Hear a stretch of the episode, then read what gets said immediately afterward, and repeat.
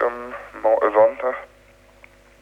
Und die haben erst noch gefunden, man müsste bis 12 Uhr nachts draußen sein, sonst werden sie einen Räumungsantrag stellen.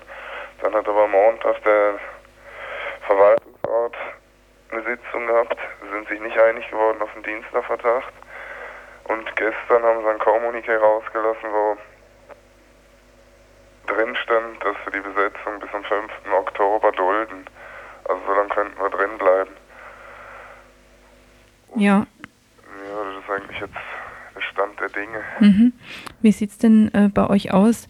Ähm, habt ihr den Eindruck, dass die Zeit genutzt werden kann, um, um ein anderes Gelände zu finden, wo ihr euch dann mehr dauerhaft einrichten könnt? Also wir glauben eigentlich nicht, dass von der Regierung was Vernünftiges kommt. Also ein brauchbarer Vorschlag. Bis dann. Aber also wir beharren weiter drauf, dass der Union, also sie haben ja jetzt schon mal immer einen Schritt vorwärts gemacht, dass der Union äh, so lange also so lang drin bleiben können, bis wir vielleicht was gefunden haben und es die Regierung nicht gibt. Also, mhm. also wir erwarten eigentlich nicht viel.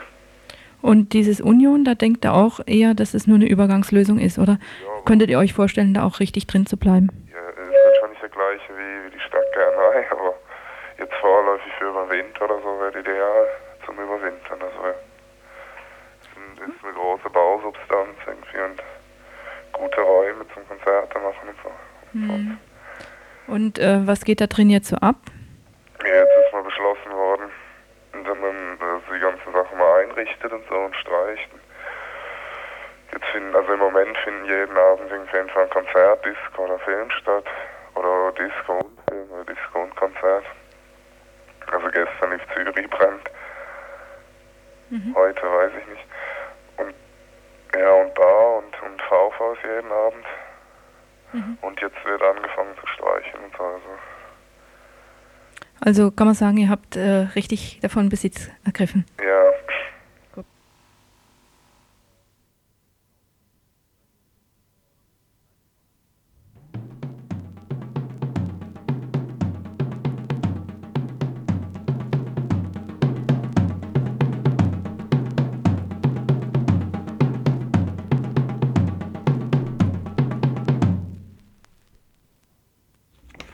Wie wir von der Lara BI gegen Militärterror bereits letzte Woche erfuhren, steht der Ausbau des Lara-NATO-Flugplatzes kurz bevor. Dieser Flugplatz wird derzeit vorwiegend von kanadischen Kriegsflugzeugen benutzt, muss aber im sogenannten Ernstfall auch Platz für andere NATO-Kameraden bieten. 34 Shelter, das sind Flugzeugunterstellbunker, sollen gebaut werden, mit Hilfe von US-Geldern. Die Region um Lahr soll somit eine noch stärkere strategische Funktion in den Köpfen der Kriegsfunktionäre bekommen. Das europäische Hauptquartier der kanadischen Armee, die mögliche Nutzung eines Autobahnabschnitts als Rollbahn für Kriegsflugzeuge, der bereits vorhandene Flugplatz mit dazugehörigen Munitionsdepots scheinen ihnen immer noch nicht genug zu sein. Letzt begannen die Bauarbeiten für die Ausweitung, dies traf die Bürgerinitiative gegen Militärterror in Lahr allerdings nicht völlig unvorbereitet Seit ihrer Gründung vor knapp einem halben Jahr hat sie sich auf den Beginn des Baus vorbereitet, einige Aktionen geplant, heute war es dann soweit. Ich führte daher heute Nachmittag ein Gespräch mit einer informierten Frau aus Lahr. Im Folgenden hört ihr einige Ausschnitte des Gesprächs.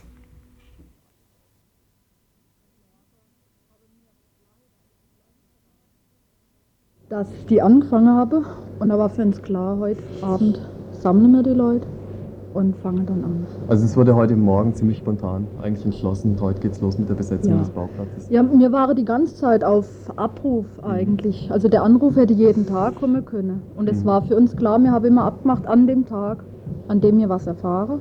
Treffpunkt da und dort. Mhm. Telefon. Und was für eine Konsequenz zieht eigentlich die Besetzung für euch persönlich nach sich? Oh, ich weiß gar nicht, was uns da alles anhängen können. Nötigung mit Sicherheit auch und unerlaubter Eintritt, weil das Gelände gehört ja mittlerweile der Kanadier. Mhm. Und zu was für Schwierigkeiten es kommen kann, zum Beispiel auch, dass es Übergriffe gibt von Seite der kanadischen Militärpolizei, wird sich weisen. Mhm. Also so, bisher waren wir immer nur außerhalb vom Gelände vor dem Tor und da haben die keinen Zugriff. Da müssen sie warten, bis die deutsche Polizei kommt. Wie sie jetzt verfahren, wenn wir in ihr Gelände eindringen, Wissen wir noch nicht. Und wie habt ihr euch darauf vorbereitet? Also jetzt, was passieren könnte oder wie ihr damit umgehen wollt? Einfach gucken, was kommt, oder? In Diskussionen, es ist eigentlich schade, weil wir haben nächsten Sonntag ein gewaltfreies Training angesetzt, weil Leute dabei sind, die da auch noch keine Erfahrung haben. Die, und mir, also allen wird es eigentlich ganz gut tun, das erstmal in so einem Rahmen nochmal zu üben. Und kam uns jetzt leider etwas zuvor. Schade eigentlich. Jetzt machen wir halt das Training vor Ort. So live direkt dort. Ja. Ähm, ja, und wie geht's dann weiter? Ist diese Besetzung eine einmalige Sache oder habt ihr noch andere Aktionen vor? Ständige Aktionen sind Donnerstagmorgens, das trifft sich jetzt auch wieder fast gut, die Mahnwache, Mhm. die immer abwechselnd 14-tägig entweder am Hauptturmflugplatz stattfindet oder am Hauptquartier. Und nächsten Donnerstag haben wir eine Blockade geplant Mhm. zum Antikriegstag, Antikriegstag, 1. September. Und da wollen wir die beiden Tore zumachen. Mhm. Grund, warum wir diesmal das Hauptquartier nehmen und nicht der Flugplatz wie bisher ist, hat einfach nur zwei Tore. Brauchen wir weniger Leute dafür, weil Donnerstag kriegst du nicht so viele Leute auf die Beine. Und dann ist, sind sie dort sehr empfindlich, weil das Hauptquartier ist, der, das Hauptquartier der kanadischen Streitkräfte in Europa und da reagieren sie sehr empfindlich, wenn dort was ist. Und wie sieht's bei euch überhaupt aus von wegen Personaldecke? Sind da genug Leute da, die da kommen? Oder? Ja, es gibt viele Leute auch aus Freiburg und Mhm. Umgebung, die haben ihr Interesse bekundet, haben wir also auf unserem Verteiler drauf. Mhm. Aber wird sich letztendlich zeigen, wie spontan die Leute sind. Mhm. Wer kann sich so schnell freimachen? Wer kann sich morgen ein paar Stunden freimachen? Es, die wenigsten Leute werden die ganze Zeit dabei sein können. Manche nur ein paar Stunden, manchmal kurz um Kaffee vorbeizubringen oder sonst Aha. was. Aber geplant haben wir viel. Wie viel letztendlich kommen, wird sich, wird sich weisen. So, wir kriegen jetzt gleich noch einen aktuellen Anruf rein. Wir wählen gerade selber raus. Wir hatten gerade einen Anruf da. Und so lang machen wir noch ein kleines bisschen Musik und dann kommt der Anruf zum gleichen Thema, ein aktueller.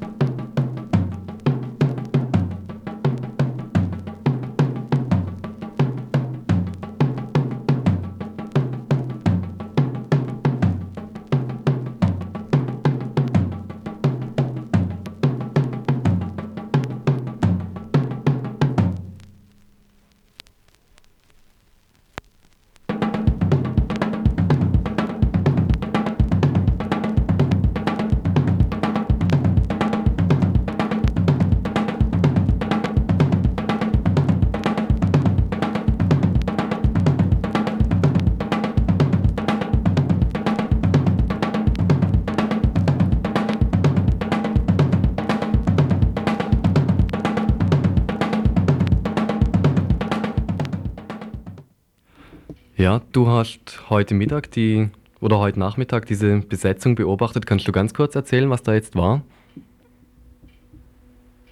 Du, ich höre fast nichts. Ähm, muss ich lauter schwätzen, oder? Ja, also ich höre hör dich fast gar nicht. Moment mal. Sprich in, Hallo, hörst du mich jetzt? Ja. Gut, jetzt mal gucken, es müsste gehen. Also du warst heute Mittag dort, hast das gesehen. Was war denn da jetzt genau bei der Platzbesetzung? Die haben heute angefangen, die, den Mutterboden abzutragen, also mit Planierraube das Gelände einzuebnen, weil die wollen dort drei U-förmige Gebäude, Fahrzeughalle errichten. Und wir haben uns heute Abend um 18 Uhr getroffen, waren so ungefähr 20 Leute, sind hingegangen, haben unsere Schlafsäcke, Isomatte, Essen und so weiter dorthin gebracht. Und dann kam ziemlich bald Polizei, also gerufen von der Kanadier. Die hat aber bis dort lediglich gestört gehabt, dass wir ein paar Fotos gemacht haben. Und dass wir den Platz besetzen wollen, beziehungsweise dass wir da eine Protestaktion vorhaben. Ich glaube, das haben die noch gar nicht so richtig geschnallt. Das wird denen erst aufgehen, wenn also unsere Zelte stehen. Die werden gerade aufgebaut von anderen Leuten. Und dann werden wir sehen, was morgen früh passiert, wenn die Bauarbeiter anfangen wollen, den Boden weiter aufzuschieben. Und von den jetzt befürchteten Übergriffen der kanadischen Polizei und so, da war nicht irgendwie was zu merken, War- dass es irgendwie derb wird. Aha. Wir haben uns halt auch schon gefragt, kommt da, kommt da überhaupt was? weil sind die Besitzverhältnisse überhaupt schon so weit geklärt, dass die sich erlauben dürfen. Mhm. Und das hat also den Anschein, dass das also noch nicht geklärt ist, weil sonst wäre die Gefahr größer gewesen, dass also übergreifen. Mhm. Ah ja, gut. Und dann haltet uns einfach auf dem Laufenden, was sich weiter so tut. Ja, und äh, bitte Ja. viele, viele Leute, weil die meisten von uns, die müssen halt doch irgendwie noch nebenher arbeiten. Also welche sind morgens da, welche sind mittags da, die meisten sind abends da. Mhm. Aber uns fehlen ganz arg die Leute. Mhm. Und wenn es nur stundenweise ist, kommt. Ja, sag ich gerade noch geschwind, wohin? Ja, nach La an den Flugplatz, das ist ganz einfach zu finden, und zwar von der Autobahn runter. Die erste Straße dann links ab, die Rheinstraße, und die führt direkt am Flugplatz vorbei. Und von da aus gesehen, am Ende vom Flug, Flugplatz auf der linken Seite, dort sind wir dann. Also gut, wunderbar. Dann danke ich dir herzlich, gell? So, tschüss. Jo, tschüss.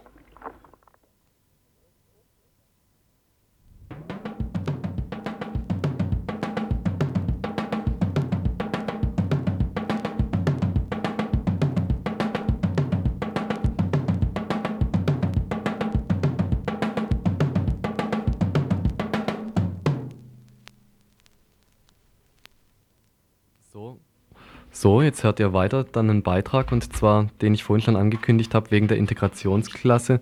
Den hat die Traudel heute Nachmittag in einem Gespräch zusammengestellt. Der läuft jetzt gerade ab. Pause. Integrationsklasse noch immer in der Schwebe. Am vergangenen Samstag war die Einschulung der Erstklässer. Vor den Sommerferien berichteten wir in Radio Dreieckland mehrfach über die Versuche seitens betroffener Eltern, für dieses Schuljahr in Freiburg eine sogenannte Integrationsklasse einzurichten. Das heißt, eine Klasse an einer Freiburger Grundschule, die auch ähm, es ermöglicht, dass zusammen mit nicht behinderten Kindern behinderte Kinder unterrichtet werden können.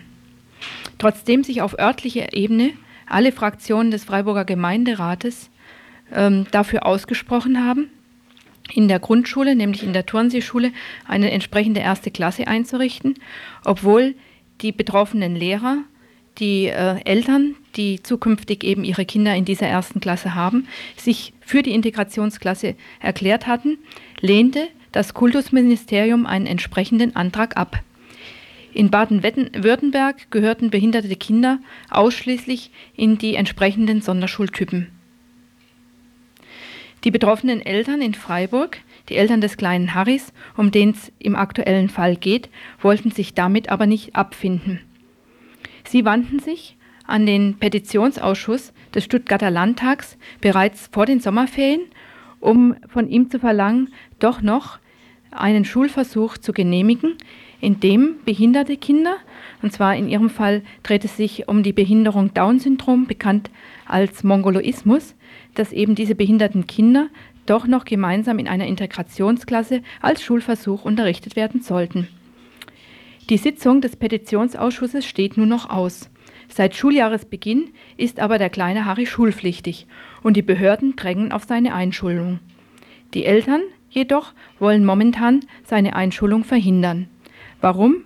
Das erfuhren wir in einem Gespräch mit den betroffenen Eltern. Und zwar haben wir relativ spät erst erfahren, also am Ende der Sommerferien erst, als ich mit dem ähm, Landtagsabgeordneten gesprochen habe, der die Petition für uns vertreten will, ähm, dass man während eines laufenden Petitionsverfahrens den Status quo nicht verändern soll, der bestanden hat zum Zeitpunkt der Einreichung der Petition. Das heißt, Harry ist damals noch nicht in der Schule gewesen und wenn wir ihn jetzt in irgendeine Schule geben würden vor der Abstimmung, dann wäre das so, als wäre eine Vorentscheidung damit getroffen. Und die würde das äh, Abstimmungsergebnis beeinflussen, diese Vorentscheidung. Ne? Also nehmen wir an, wir hätten ihn jetzt in die Sonderschule gegeben, dann würde man sagen, er ist ja schon in der Schule, was sollen wir da jetzt noch groß abstimmen? Ähm, oder, oder wir hätten ihn meinetwegen in die Grundschule per Gerichtsbeschluss vorläufig reingezwungen. Das wäre möglich gewesen. Ähm, dann hätten, hätten wir damit riskiert, dass die ähm, Abgeordneten gesagt hätten, also wir haben da vorgegriffen. Wir haben versucht, etwas zu zwingen, worüber eigentlich noch verhandelt werden sollte und diskutiert werden sollte. Und ähm, da haben wir eben beschlossen, mit allen, also eigentlich unbedingt, ähm, so lange Harry noch äh, zu Hause zu behalten, bis die Petition entschieden ist. Weil sonst unsere Bemühungen jetzt von äh, Jahren eigentlich äh, zunichte wären. Einfach so. Wir wollen zumindest, dass darüber nochmal hm, diskutiert wird. Von den Leuten, die es angeht, nämlich von den Politikern. Ne? Dass die darüber sich die Köpfe zerbrechen sollen. Wenn wir auch gar nicht mehr große Hoffnung haben, dass das was bringt und dass wir damit durchkommen. Wir können eigentlich kaum damit rechnen. Und zwar deshalb, weil ja die Mehrheiten im, im Petitionsausschuss genauso sind wie in der Landesregierung und die Landesregierung hat unseren Ab Antrag abgelehnt. Also wir können eigentlich kaum erwarten, dass wir Erfolg haben werden. Ganz aufgegeben haben wir es allerdings noch nicht. Und zumindest erwarte ich aber, dass die Leute öffentlich sagen sollen und sich dazu bekennen sollen, sie wollen keine Integration. Ich will das nicht als mein persönliches Schicksal jetzt so tragen. Ne? So. Nun sind die betroffenen Eltern mit ihrem Wunsch die Entscheidung des Petitionsausschusses abzuwarten, aber einigem Druck ausgesetzt. Haben gehofft, dass es möglich sein wird, den Harry zu beurlauben. Das wird wahrscheinlich nicht möglich sein und man wird versuchen, uns eben äh, in die Schule zu zitieren. Also zumindest diese Prüfung müssen wir wahrscheinlich machen lassen. Also diese Sonderschulbedürftigkeitsprüfung. Dagegen können wir uns nicht wehren, da haben wir kein Recht dazu. Das hat uns auch ein Rechtsanwalt gesagt. Mehrere Rechtsanwälte haben uns das gesagt. Ne? Also diese Prüfung wird gemacht werden und dann werden wir die Aufforderung bekommen, Harry eben unverzüglich in die Schule zu schicken. Und wenn wir das dann nicht tun, in die Sonderschule, und wenn wir das dann nicht tun, dann wird man eben, na, da habe ich jetzt auch ein bisschen Angst davor, was dann wohl passieren wird. Ne? Also das Schlimmste, was ich mir vorstelle, wäre, ähm, dass man sagen würde, also äh, wir äh, können für dieses Kind nicht zuständig sein, weil wir ihm den Schulbesuch verweigern. Mhm. Also man entzieht uns äh, die die Sorge, das Sorgerecht. Das wäre das Schlimmste, was ich mir vorstellen könnte. Ich denke unter Umständen schon, aber das, das müssten ja da noch ein paar Schritte dazwischen liegen, mhm. denke ich mir. Die Eltern hoffen auf Zeitgewinn durch Verzögerung. Gleichzeitig gibt es zurzeit in Freiburg noch einen weiteren Fall, wo ein Kind mit der gleichen Behinderung, nämlich Down-Syndrom, in das erste Schuljahr der Karlschule geht, eine ganz normale Grundschulklasse. Dies war möglich, weil das Mädchen aus einem anderen Bundesland stammt und da letztes Jahr bereits eine integrative Klasse besucht hat. Eine Umschulung von Bundesland zu Bundesland, von Grundschule zu Grundschule fand statt und wurde zunächst nicht beanstandet. Die Eltern des betroffenen Mädchens haben nun angefordert, dass im Rahmen eines sogenannten Kooperationsvertrags das Mädchen zusätzlich zum Grundschulunterricht noch eine Förderung bekommt nach sonderpädagogischen ähm, ja, Bedürfnissen. Diese Sonderförderung steht zu allen den Kindern, bei denen man denkt, dass durch Behinderungen sie vielleicht Schwierigkeiten haben, das Grundschulziel zu erreichen. Was macht aber das staatliche Schulamt mit, dieser, mit diesem Antrag der Eltern? Es geht nicht etwa darauf ein, sondern fordert die Eltern auf, auch für dieses Mädchen eine Sonderschulprüfung machen zu lassen. Durchsichtiges Ziel, was dahinter steckt, raus aus der Grundschule, hinein in die Sonderschule. Ob sich nun das Schulamt mit seinen Vorstellungen oder die betroffenen Eltern durchsetzen werden, das wird sich wohl in nächster Zukunft entscheiden und ihr werdet in Radio Dreieckland darüber informiert werden. Nachdem wir bereits gestern über die Ermordung von Jörg Weiß in El Salvador berichteten, er ist Mitglied des oder war, er war Mitglied des Zentralamerika-Sekretariats in Zürich, berichteten, hört ihr nun im Folgenden eine Weiterführung desselben und am Freitag, so hat es mir die Internationalismus-Redaktion gesagt, um 21 Uhr ebenfalls nochmal was zum selben Thema. Ja, bevor wir reingehen, sage ich gerade nochmal, ihr merkt, wir machen ein kleines bisschen Tempo. Äh, ich wollte auch nochmal was sagen zu dieser Trennungsmusik, die wir benutzen. Wir wollten ja immer ein akustisches Trennungssignal äh, machen zwischen den einzelnen Wortbeiträgen, damit man eine kleine Denkabsatzpause hat. Das waren Drums von einer Solo-Platte, die wir bisher gespielt haben. Aber wir sind in Zeitverzug. Es wird etwa zehn Minuten länger gehen durch diesen Live-Beitrag Beitrag aus La. Und deswegen müssen wir jetzt ein bisschen schneller machen. Nun zu dem Beitrag aus El Salvador. Zu El Salvador haben wir gestern Abend bereits eine Meldung gebracht über die Ermordung eines Schweizers aus der Solidaritätsbewegung, der äh, nördlich der Hauptstadt, 70 Kilometer nördlich der Hauptstadt, äh, von den Militärs ermordet worden ist. Wir hatten gestern Abend ein Interview mit einem Mitarbeiter des Sekretariats der Zentralamerika-Solidarität in Zürich geführt.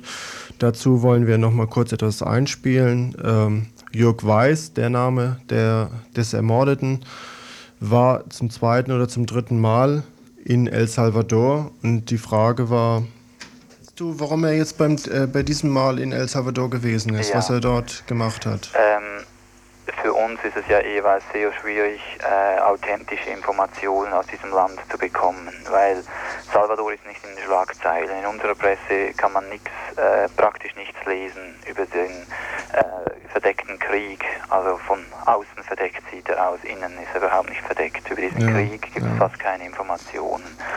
Und wo wir vielleicht noch ein bisschen was kriegen, das ist, äh, wenn man in der Stadt ist, die, der Kampf der Massenorganisationen aber was im Land draußen läuft, das ist, äh, fällt ziemlich äh, ins Dunkle. Da hört man fast nichts. Und darum ging es eigentlich.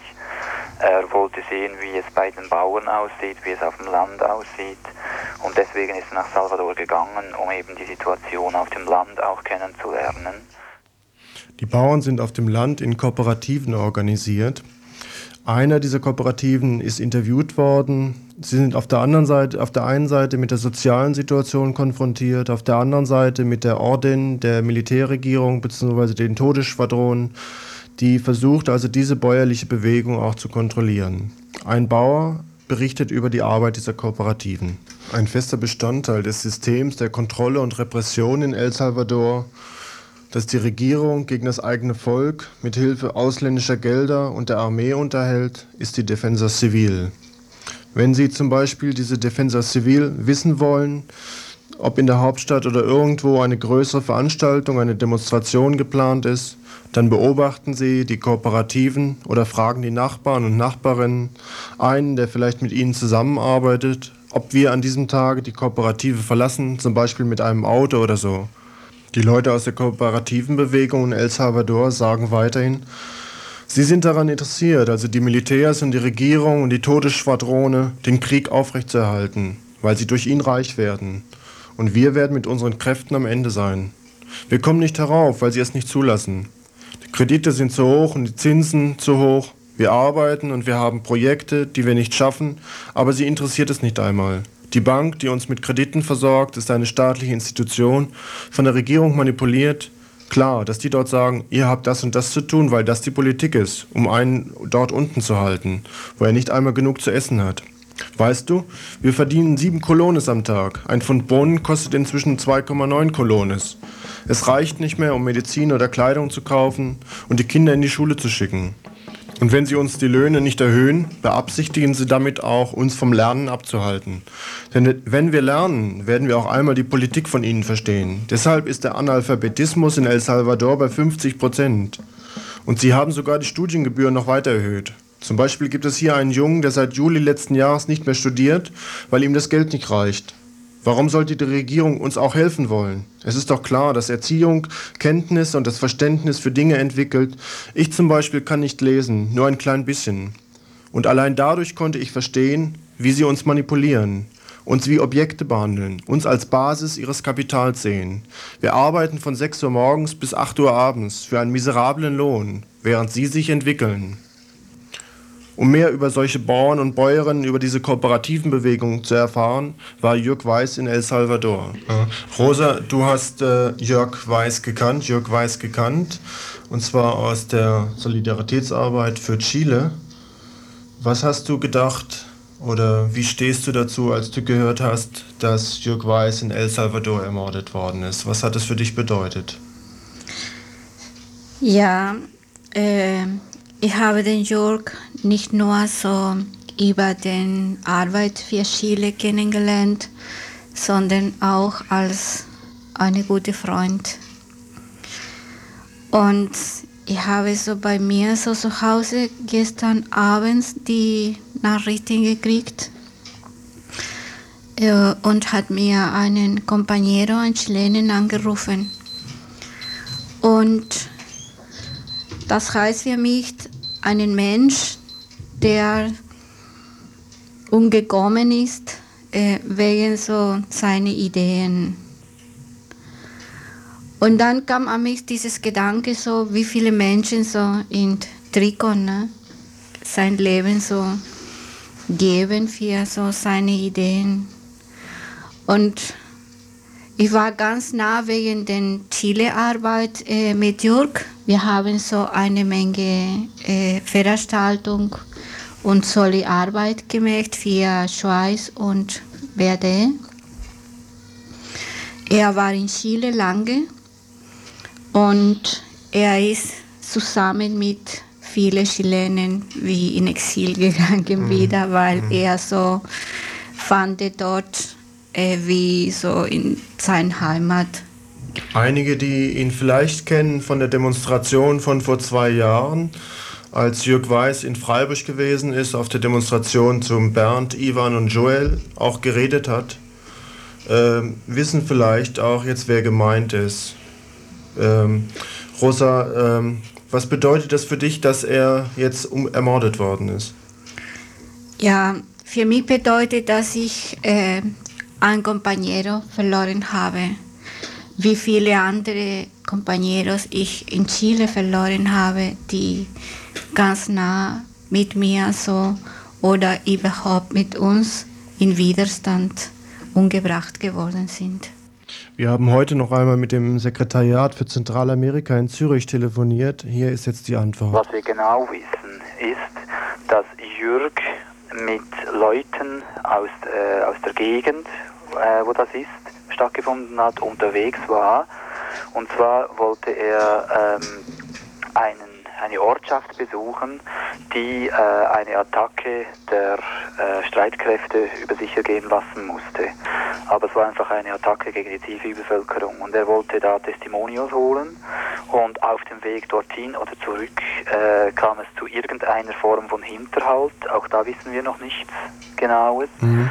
Und da wurde er umgebracht. Und es ist aber klar, dass das sagt die FMLM, aber auch andere Leute, also ich gesagt das nachher noch, aber die FMLN sagt klar, Jürg war nicht bewaffnet ja. und das wurde auch bestätigt vom unabhängigen Radio KL in El Salvador.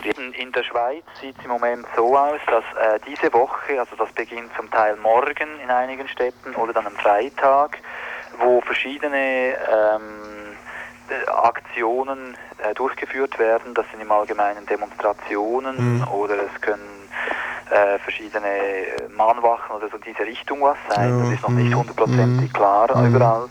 Und mit größter Wahrscheinlichkeit wird am Samstag in einer Woche eine große Demonstration äh, national stattfinden in Bern. Ja. Aber das könnte auch schon am nächsten Samstag sein, das wird heute Abend entschieden. Also morgen haben wir da wieder weiteres Material. Für Basel ist für Freitag um 18 Uhr eine Kundgebung und möglicherweise auch eine Demonstration vorgesehen in Basel auf dem Marktplatz, Freitag 18 Uhr. Aus Freiburg gibt es die Anregung, alle, die äh, sich damit solidarisieren wollen, dass sie sich am Donnerstagabend, also morgen Abend, in der Aktion Dritte Welt in Freiburg in der Kronenstraße 16 im Hinterhaus um 20.30 Uhr treffen.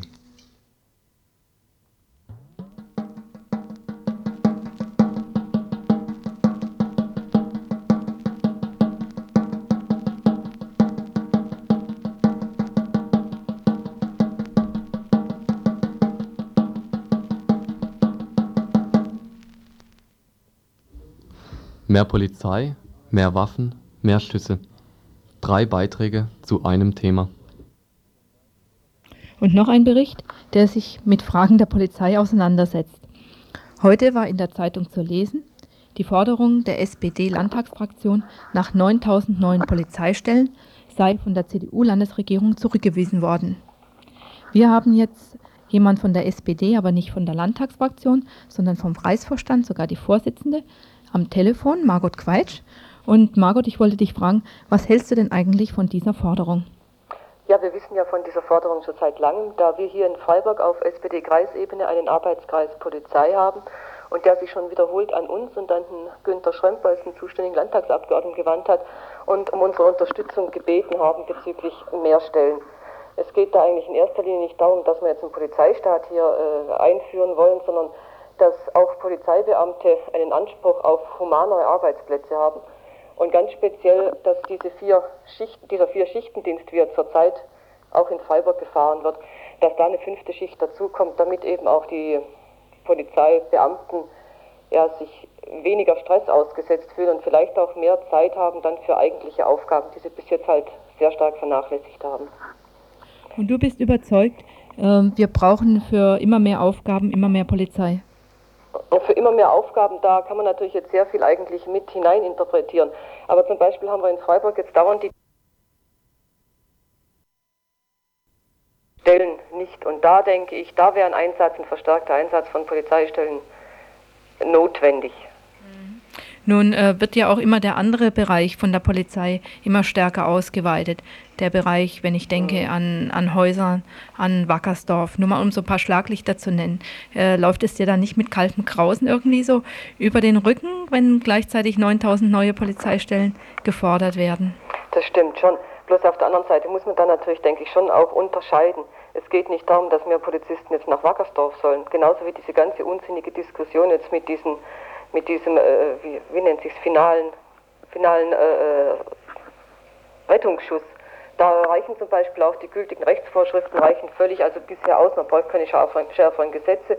Und man sollte vielleicht auch die Polizei nicht immer zum, ja, um, als, wie soll ich jetzt sagen, bisher wird die Polizei sehr oft für politische Fehlleistungen eingesetzt. Die müssen das dann nachher ausbaden. Und ich denke, da sollte man halt auch davon wegkommen und die Polizei da einsetzen, wo es eben notwendig ist. Zum Beispiel eben auch bei Geschwindigkeitskontrollen. Auch dazu, dass wir in Freiburg immer wieder die Diskussion haben, dass abends ältere Frauen sich nicht mehr so gern aus dem Haus trauen, dass die wirklich ein bisschen schon so eine, diesen alten Schutzmann an der Ecke möchten. Also ich möchte weg von der Diskussion, dass mehr Polizeibeamte automatisch bedeuten, dann wird bei Wackersdorf mehr reingehauen und dann, oder wenn wir uns zurückerinnern an die Unruhen in Freiburg oder geht zehn Jahre zurück, wie es in Wiel war. Dafür möchte ich auch nicht mehr, mehr Polizei stellen. Statt eines Kommentars zu dem Interview, das ihr eben gehört habt mit Margot Quaitsch, folgt jetzt ein Kommentar zur Berichterstattung von zum Beispiel der Badischen Zeitung, insbesondere zu den auch schon im Interview erwähnten finalen Rettungsschuss. Geiseldrama, Mediengeschichten.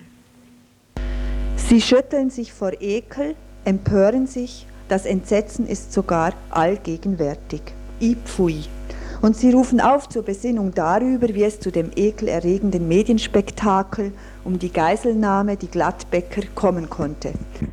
So geschrieben in der Badischen Zeitung und ähnlich in anderen seriösen, sogenannt seriösen Blättern.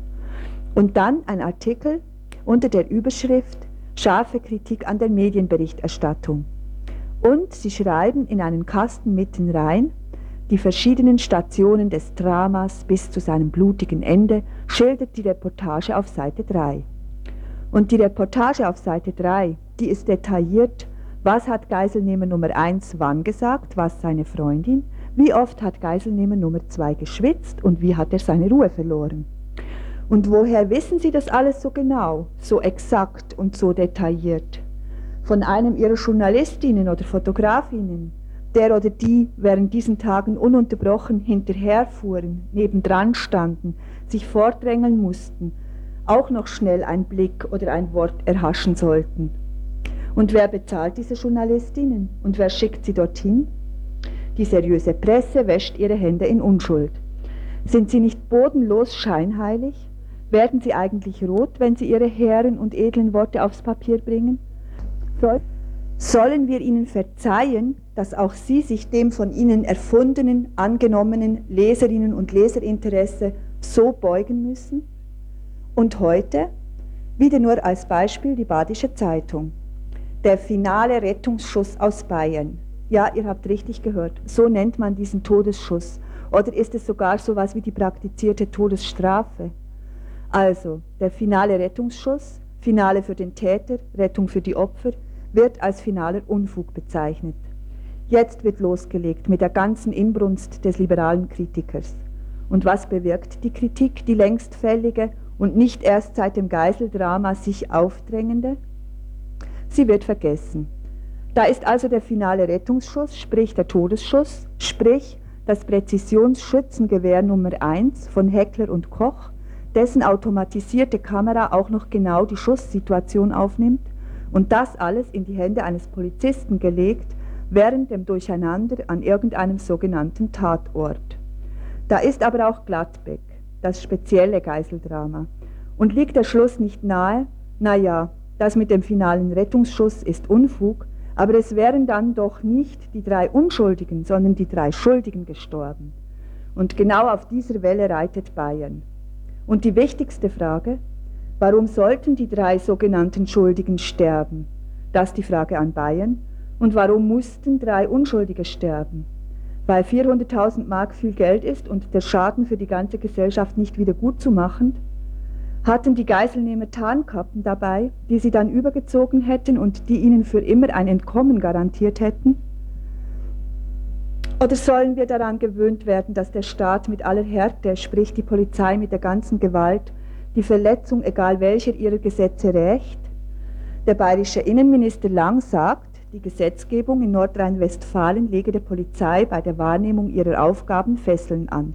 Wer gewalttätiges Besetzthalten ganze Straßenzüge über Jahre hinweg akzeptiert und Gewalttaten bei Demonstrationen als demokratisches Widerstandsrecht feiert, der braucht sich nicht zu wundern, wenn seine Psychologie und Taktik letztlich in einem Blutbad enden. Das vorexerzierte bayerische Blutbad von gestern wäre ja ein Bad also der Gerechten gewesen, oder wie sollen wir das verstehen? Also bitteschön, es ist nicht zu spät, Todesschüsse durch die Polizei zu kritisieren, mit der ganzen Vehemenz, die es braucht.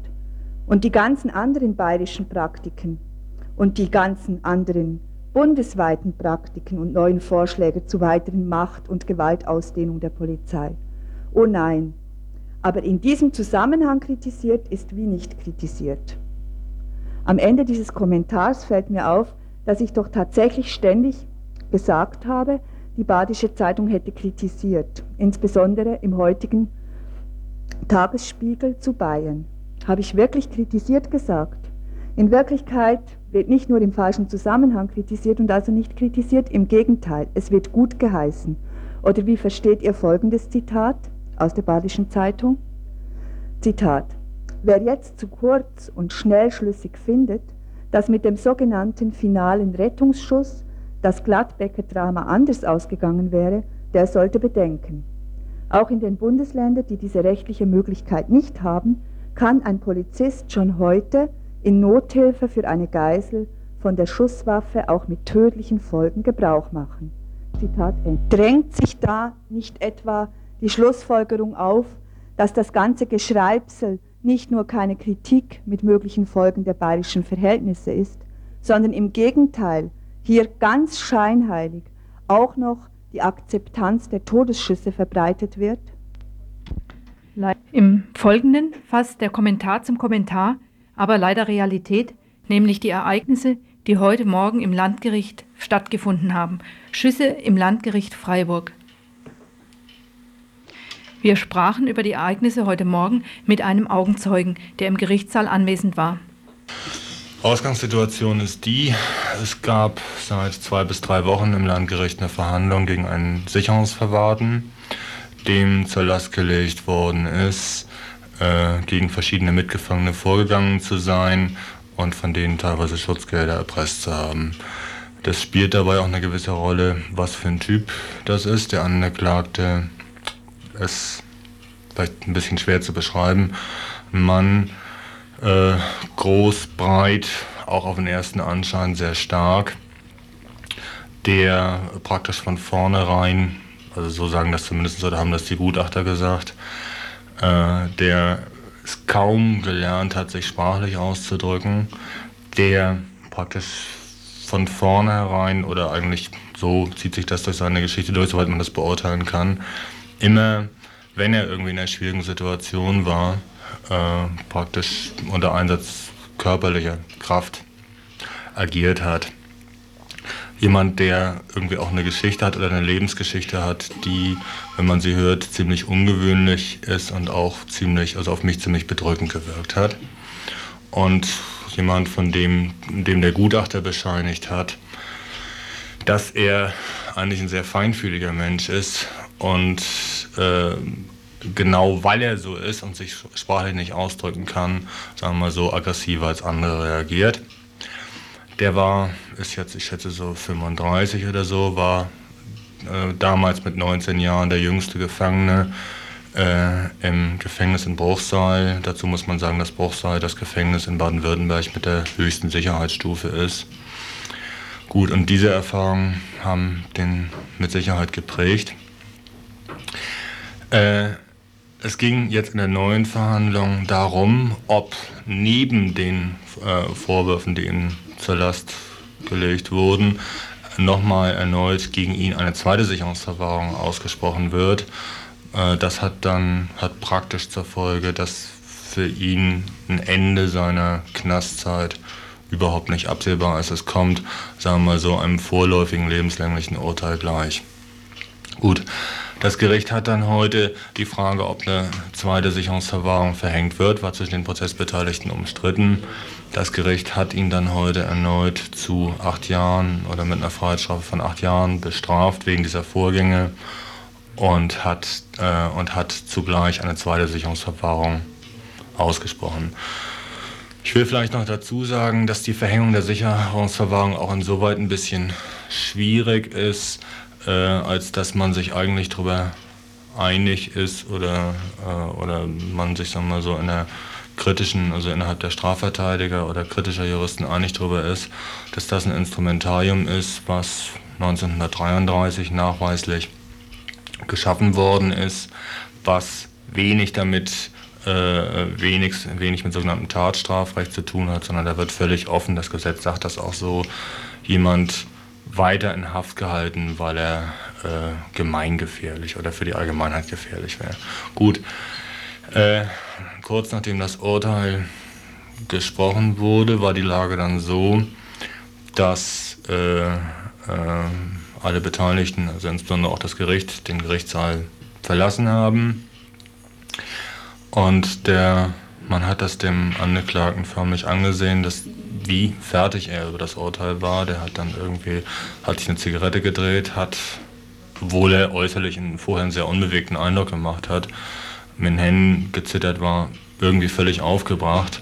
Und es war in der Situation auch niemand da, mit dem er reden konnte. Es sind dann die Polizeibeamten zu ihm hingegangen. Und man muss dazu sagen, es war noch ein Gerichtswachtmeister im Saal. Die Beamten haben, wollten ihm dann die Handschellen anlegen. Und er hat dann, so wie ich das gesehen habe, äh, irgendwas gesagt. Daran erinnere ich mich nicht mehr genau, was er gesagt hat. Er hat jedenfalls irgendwie gesagt, kommt doch oder äh, versucht's doch oder irgendwie sowas ähnliches. Na gut, äh, darauf sind die Beamten ein paar Schritte zurückgegangen und dann hat einer der Gerichtswachtmeister Tränengas eingesetzt und hat ihm also Tränengas aus einer Distanz von vier bis fünf Metern ins Gesicht gesprüht. Äh, mit der Folge, dass der Angeklagte wieder einen Schritt zurückgegangen ist und dann aus einer Distanz von einigen Metern den gegenüberstand. Der war dann so außer sich, dass er wohl auch über das Sprühen, aber auch über die gesamte Situation, dass er äh, dann einen Stuhl ergriffen hat den kurz hochgehoben hat, aber dann wieder äh, wurde, er wurde dann wieder erneut durch eine, praktisch durch eine, einen weiteren Tränengasstoß eingenebelt, konnte dann äh, und war dann nach meinem Eindruck so ein bisschen, naja, ich weiß nicht, ich kann nicht sagen, wie es auf ihn gewirkt hat, aber es auf mich macht es einen Eindruck, als ob er angeschlagen wäre. Und er ist dann, äh, ist in der Situation dann einen Schritt vorgegangen auf die drei Beamten, die ihm, wie gesagt, gegenüberstanden und ihn fest, festnehmen wollten. Ich will oder denke schon, dass wenn man den Vorgang so von außen betrachtet, man auch sagen muss, dass das eine Situation war, die sowohl auf diesen Gerichtswachtmeister als auch auf die Polizeibeamten sagen wir mal, bedrohlich gewirkt hat, weil ihnen klar war, dass er, dass der Angeklagte eigentlich nichts mehr zu verlieren hat und weil es wirklich den Anschein hatte, als ob äh, es gleich zu einer mittleren Schlägerei kommt. Es hat sich allerdings für mich die Lage so dargestellt, dass der Mann überhaupt weder eine Chance hatte, aus dem Saal äh, zu fliehen, als er draußen auf dem Gang waren ganz viele Leute, weitere Wachtmeister und so weiter. Also weder eine Chance hatte zu fliehen, noch fliehen wollte, sondern es ging dem einfach darum, seine Wut abzulassen. Naja, er ist jedenfalls auf die äh, Beamten sagen wir mal, einen Schritt zugegangen und dann sind es in ganz kurzer Schussfolge hintereinander, also so in so einem Tak-Tak, äh, vier in zwei Schüsse. Der erste, Schlu äh, der äh, erste Schuss oder was der erste und was der zweite war, kann ich nicht sagen. Mir ist bekannt, dass die Polizei sagt, ich weiß es nicht, kann es nicht beurteilen, man hätte zunächst mal auf den Boden äh, geschossen, um ihm noch eine Chance zu geben. Jedenfalls ein Schuss ist tatsächlich vom Boden abgeprallt und dann in die Wand des Gerichts eingeschlagen, und zwar in so eine Seitenwand. Äh, und ein zweiter Schuss hat ihn dann im Bein getroffen und er war dann und das, er war dann damit fertig. Gut, das ist so die äußere Situation. Ja, zur Bewertung des Vorgangs zwei Sachen finde ich symptomatisch. Die eine ist, hat mit dem Schusswaffengebrauch sehr wenig zu tun, äh, ist äh, sich so eine Entwicklung anzuschauen, in der, äh, äh, wo sich sozusagen Justiz und Polizei auf der einen Seite und jemand, der schon irgendwo gebrochen ist, ständig weiter hochschaukeln, wo die Lage sicher auch durch dieses Urteil für ihn weiter verschärft ist. Äh, zur Einschätzung der Lage selber aus meiner Sicht hat sich so dargestellt, dass mir begreiflich war, nach dem, was den Beamten wahrscheinlich vermittelt worden ist vorher, äh, dass es sich dabei um einen hochgefährlichen Gewaltkriminellen, was weiß ich, handelt, äh, handeln soll, so, äh, ist mir begreiflich, dass sie sich bedroht gefühlt haben. Was mir völlig unbegreiflich ist, ist, äh, warum direkt geschossen wurde. Die waren, wie gesagt, zu dritt im Raum. Es waren einige Personen davor. Er hatte überhaupt keine Waffe. Äh, und ich kann das tatsächlich nur so äh, verstehen, dass, der, äh, dass es eigentlich genau im Moment dieser völlig aufgeputschten Stimmung äh, entspricht, die nach, der, die nach diesen Aktionen des Sondereinsatzkommandos auf der Autobahn sich so hochgeputscht hat. Ja.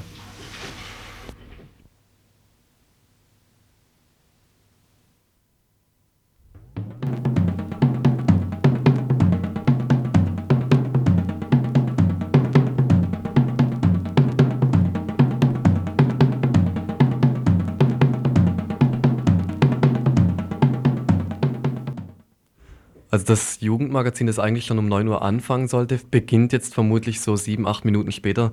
Jetzt noch die abschließende Alltagsnachricht. Erwin will Abgeordneter werden. Heute mal wieder eine Alltagsnachricht, heute unter dem Titel Erwin will Abgeordneter werden. Erwin hat sein Soziologiestudium hinter sich. Er hat viel in Bürgerinitiativen gearbeitet. Jetzt meint er, seine bisher zwei Bewerbungen, die er eingereicht hat, wären aus diesem Grund abgelehnt worden. Aber das ist nicht der einzige Punkt, warum er sich entschlossen hat, Abgeordneter zu werden. Erstens mal findet er, haben alle in ihrer Biografie einen Knick, und zwar genau an der Stelle, wo sie anfangen zu überlegen, dass aus ihnen doch noch was werden soll und wo sie sich was leisten, abgesicherter sein wollen. Das Soziologiestudium ist sein zweites gewesen, so dass er der Überzeugung ist, der Knick ist jetzt sofort fällig. Zweitens war er letztes Jahr in Bonn. Das Bundestagsabgeordnetenleben hat ihn sehr beeindruckt. Da sind zum Beispiel die Taxis, die dich überall hinbringen, wohin du möchtest. Und hast du es mal sehr eilig, dann darfst du auch einen Hubschrauber nehmen oder bei etwas weniger dringendem zumindest das Linienflugzeug. Dann finden die Sitzungen selten statt und darüber hinaus gilt, dass du auch entschuldigt fehlen darfst. Ab und an aufs Sitzungsgeld zu verzichten ist nicht dramatisch, der Lohn ist nicht gering. Natürlich will er bei den Grünen kandidieren, bei seiner Vergangenheit. Und er hat herausgefunden, dass auch diese Abgeordneten kaum mehr Geld an den Ökofonds überweisen, so dass bestimmt keine Not herrschen wird. Erst hatte er noch Bedenken und überlegte, dass so ein Abgeordneter ziemlich viel wissen und können muss. Aber dann hat auch er dazu, wie er sagt, den nötigen Durchblick bekommen. Die Abgeordneten haben ihre Mitarbeiter und er wird sich diese so aussuchen, dass er sich voll und ganz auf diese verlassen kann. Zum Beispiel hat er mir erzählt, dass Antje Wollmer bei der 28. Sitzung des Bundestages über die chronische Ohnmacht der Opposition gesagt hat, Zitat, der Grund dieser chronischen Schwäche der Opposition sind also nicht etwa die wirkliche Stärke der Regierung oder die Weisheit ihrer Regierungskunst, sondern die Selbstentmachtung der Parlamentarier und unser vorauseilender Gehorsam. Was also hätten wir vorzuschlagen? Erstens hätten wir vorzuschlagen, es muss in diesem Parlament üblich werden, dass in Einzelfragen auch mal quer zu den sonstigen Fraktionsblöcken abgestimmt wird. Klammer, Beifall bei den Grünen. Zitat weiter, dass es also wechselnde Mehrheiten gibt und dass man dabei nicht immer den Staat im Wanken sieht. Dazu gehört Mut. Zitat Ende. Diesen Mut hat Erwin. Er kann sich gut vorstellen, mal mit der FDP oder SPD und vielleicht sogar mal mit der CDU zu stimmen. Aber das wollte er eigentlich gar nicht hauptsächlich sagen, sondern dass er bei einer so komplizierten Rede natürlich seine Mitarbeiterin ranlassen würde. Hingegen fühlte er sich bei einer anderen Stelle dieser Debatte durchaus ebenbürtig und hinreichend befähigt. Wenn zum Beispiel Frau Terborg von der SPD sagt, Zitat, Erst einmal rate ich sehr dazu, unsere Plenardebatten, soweit es irgend möglich ist, von den Fachdebatten zu reinigen. Zitat Ende. Oder wenn Hubert Kleinert von den Grünen an einer anderen Stelle durchaus folgerichtig denkt, Anführungsstriche, ich denke, im Prinzip ist die Geschäftsordnung durchaus eine vernünftige Grundlage für die Arbeit hier, wenn man sie in den Punkten verändert, wo sie wirklich veränderungsbedürftig ist. Zitat Ende. Oder wenn Herr Schwarz von der CDU meint, dass nicht alle Abgeordneten gleich sind, weil, Zitat, es gibt Abgeordnete, die nicht gleich sind. Eine Minderheit der Abgeordneten ist besser dran als die Mehrheit. Das können Sie symbolisch an den Tischen hier vorne sehen. Und das können Sie daran sehen. Es regnet im Augenblick nicht, aber es hat heute Morgen geregnet, dass eine Minderheit der Abgeordneten trockenen Hauptes ins Plenum gehen, während die Mehrheit der Abgeordneten nassen Hauptes ins Plenum gehen muss.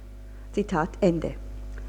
Und dass es Spaß macht, darin bestärkt ihn Frau Schilling von den Grünen. Zitat. Ich freue mich echt, dass wir es heute einmal anders machen als sonst. Ich merke auch, dass wir heute hier alle eigentlich viel lockerer sind als sonst. Das macht mir Spaß.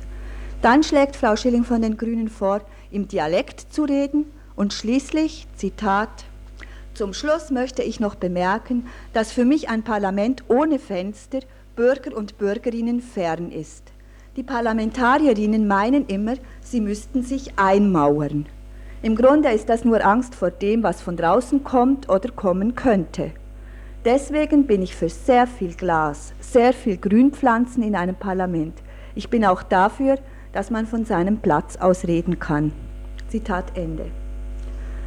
Natürlich weiß Erwin, dass nicht alle Debatten um Parlamentsreform gehen und es auch andere gibt. Aber insgesamt meint er, wäre das für ihn das durchschlagendste Beispiel dafür gewesen, dass die sich in Bonn doch ganz wohl fühlen, dass das Klima nicht schrecklich ist und es auch so Gefühle gibt wie wir sitzen alle im gleichen Boot. Er denkt, er würde sich dort gut geborgen fühlen können. Und die Abgeordneten, die immer rummotzen und noch Feindbilder pflegen, wie Erwin dazu sagt, die machen es sich selber unnötig schwer. Erwin ist strömungsübergreifend und meint, damit hätte er große Chancen, der lachende Dritte zu werden, wenn es um die Aufstellung der Wahllisten geht. Das sei zu regeln, aber ein Problem hat Erwin nun wirklich. Denn wer kennt schon von außerhalb Erwin? Das ist ein echtes Desaster und er überlegt sich gerade irgendeine spektakuläre Aktion, die nicht gefährlich, aber unheimlich symbolisch ist, genau in die richtige Kerbe schlägt und die ihn auf einen Schlag berühmt macht. Die Zitate in dieser Alltagsnachricht entstammen dem Plenarprotokoll 11-28 des Deutschen Bundestags.